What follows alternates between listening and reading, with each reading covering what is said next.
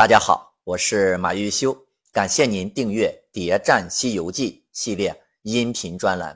喜欢的朋友啊，点赞、转发、评论。上一节啊，咱们讲到狮驼岭的实力如此强悍，却被孙悟空一个人给击败了。尤其是大鹏鸟根本就没有出力。那么他来狮驼岭的目的是什么呢？小钻风说得清楚。大鹏鸟想吃唐僧肉，因为怕孙悟空厉害，所以才来狮驼岭与狮子精和大象精合伙联合起来抓唐僧。可从头到尾也没人抓唐僧啊！大鹏鸟除了贡献出阴阳二气瓶，自己根本就没有伸手，也没有说要抓唐僧的事儿。倒是每次狮子精要服软的关键时刻，他就出主意破坏狮子精的投降计划。如果大鹏鸟不来狮驼岭，会是什么结果呢？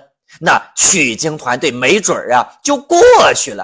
所以大鹏鸟来狮驼岭的目的，就是来监督狮子精和大象精的。那么，面对狮子精和大象精同意取经团队过山，那么大鹏鸟是什么态度呢？大鹏鸟呵呵一笑，也表示了同意。那么他是真心想放了取经团队吗？我们接着往下看。大鹏鸟选出三十名厨师，负责沿途照顾唐僧师徒的起居，再选出。十六名，八个抬轿，八个贺路，他们兄弟三人呢扶轿子。这一路上，老唐可舒服了。但是，一到了狮驼国，大鹏鸟就翻脸了。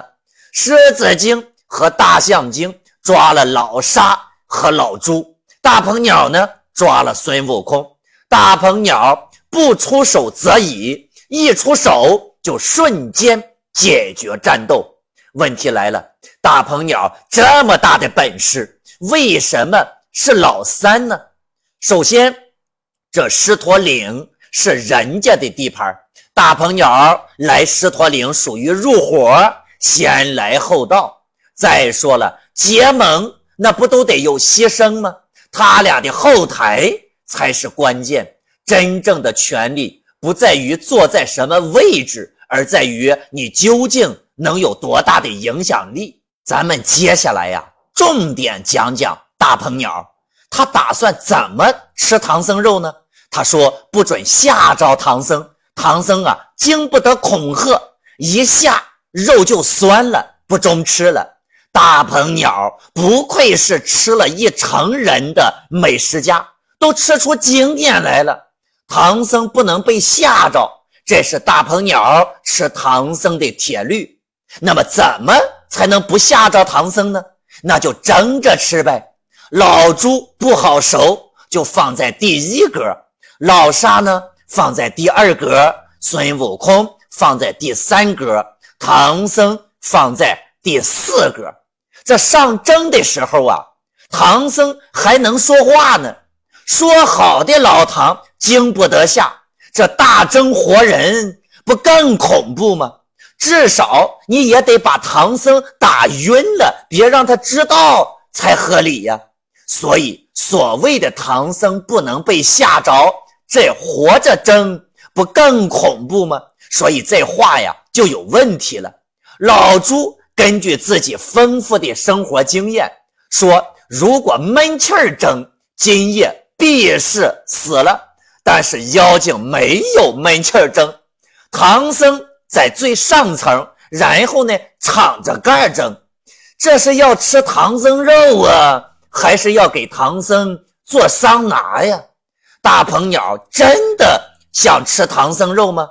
将有三更时分，三个魔王就说要去睡觉，吩咐小妖五更天准备好油盐酱醋，等唐僧蒸烂了就开吃唐僧肉。这里边呀。就有两个问题：第一，这个蒸法，唐僧肯定是蒸不烂的。万一老唐没死，那经过一宿的惊吓，出了一身汗，不止酸，那还臭呢。这就违背了他上面的第一铁律。那么第二，怎么就不留一个妖王在这值班看着呢？他们又不是不知道孙悟空的本事，就不怕孙悟空变化跑了吗？那么第三，争唐僧连老唐的衣服都不脱，这也太不用心了吧？争唐僧这个事儿，这不是一个失误，就是一个天大的阴谋。那么真相只有一个，他们呀压根儿就没想弄死唐僧，而是给孙悟空一夜的时间，故意让他去啊请救兵。再说孙悟空在三个妖王离开之前，早就使用分身术变了个假的顶替自己，然后在空中捻着诀招来北海龙王敖顺。保住了他们三个，那为什么偏偏找北海龙王呢？因为在车迟国，就是北海龙王收走了阳历大仙下油锅时的冷龙，找他正合适。魔王睡觉不久，孙悟空就开始行动了。首先变成苍蝇，探听唐僧三人是不是已经死了。他就听见猪八戒在那说。造化呀！今夜肯定是死不了了，这是出气儿蒸的结果。孙悟空出来就把盖子呀又给他盖上了。老孙这是时刻不忘捉弄老猪啊！咱们看起来是幽默，但是对于唐僧来说那就是恐怖了。沙僧与长老就在那儿嘤嘤的啼哭，猪八戒呢还在那儿抱怨说烧火的不给力。自己啊有点风湿，蒸蒸也好。现在呢，反而是越来越凉了。孙悟空展开救援行动，怕猪八戒多嘴走漏了风声，就拿出瞌睡虫放倒了妖精，救出唐僧，拿了行李就往外跑。这里啊又有一个问题，那就是孙悟空的瞌睡虫到底是从哪里来的？原文里面说，老孙忽然想起，我当初做大圣时，曾与北天门与护国天王猜闷儿，赢得他几个瞌睡虫，还剩几个。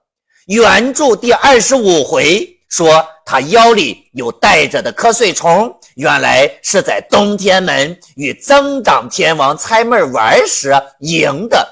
那么都是瞌睡虫，为什么来自？不同的地方呢，在武装观，咱们说过，孙悟空的瞌睡虫是他从五行山出来之后，在保护唐僧期间，偷偷的去天庭玩的时候赢的。可是根据这里的描述，瞌睡虫是他做大圣的时候就已经有了。如何来解释这个矛盾呢？第二十五回的描述是旁白。第七十七回的描述是孙悟空的想法，两个相比较，旁白的可信度更高。孙悟空出现了记忆偏差，武装观从增长天王那里迎来的本来用完了，可是发现身上还有，就误以为是当年从护国天王那里迎来的。其实是因为瞌睡虫有繁殖能力留下来的种，瞌睡虫的事儿咱呢就不纠结了。再说师徒四人逃跑的过程中遇到了两个问题：一，狮驼国防守严密，正阳门、后宰门只听得梆铃乱响，门上有锁，锁上呢还贴了封皮。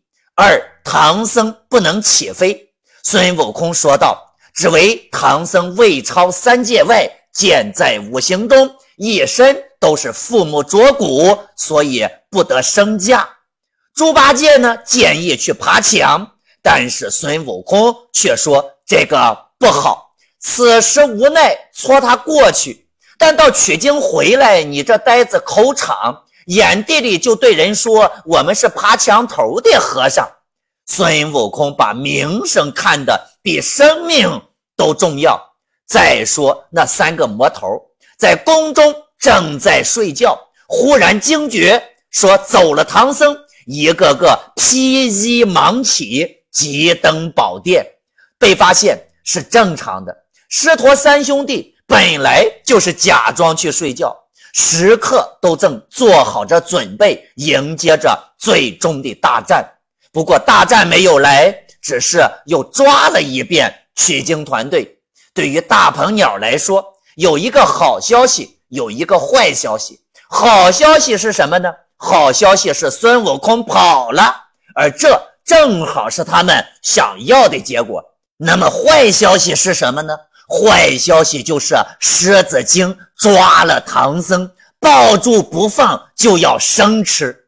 狮子精劫持了唐僧，情况非常紧急。谈判专家大鹏鸟已经到达现场，说：“大哥，你抱着他怎地？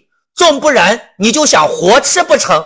这也太没些趣味了。此物啊，比不得那渔夫俗子拿了可以当饭吃。这是上邦稀奇之物，必须在天阴闲暇之时拿它出来整治精节，猜闷行令，细吹细打的吃方可。”来人呐，去把唐僧关在铁皮柜子里。大鹏鸟的这话就有意思了。咱们不难发现，大鹏鸟对唐僧肉的表态完全是前后矛盾的。明明怕吓着唐僧，却要活蒸着他吃；前边明明说要蒸着吃，这会儿呢又说要等着整治精节、猜闷行令慢慢吃。大家看。当时的场面，狮子精抱着唐僧，随时都有可能一口下去咬死唐僧。但是谈判专家大鹏鸟发挥聪明才智，解救了人质唐僧。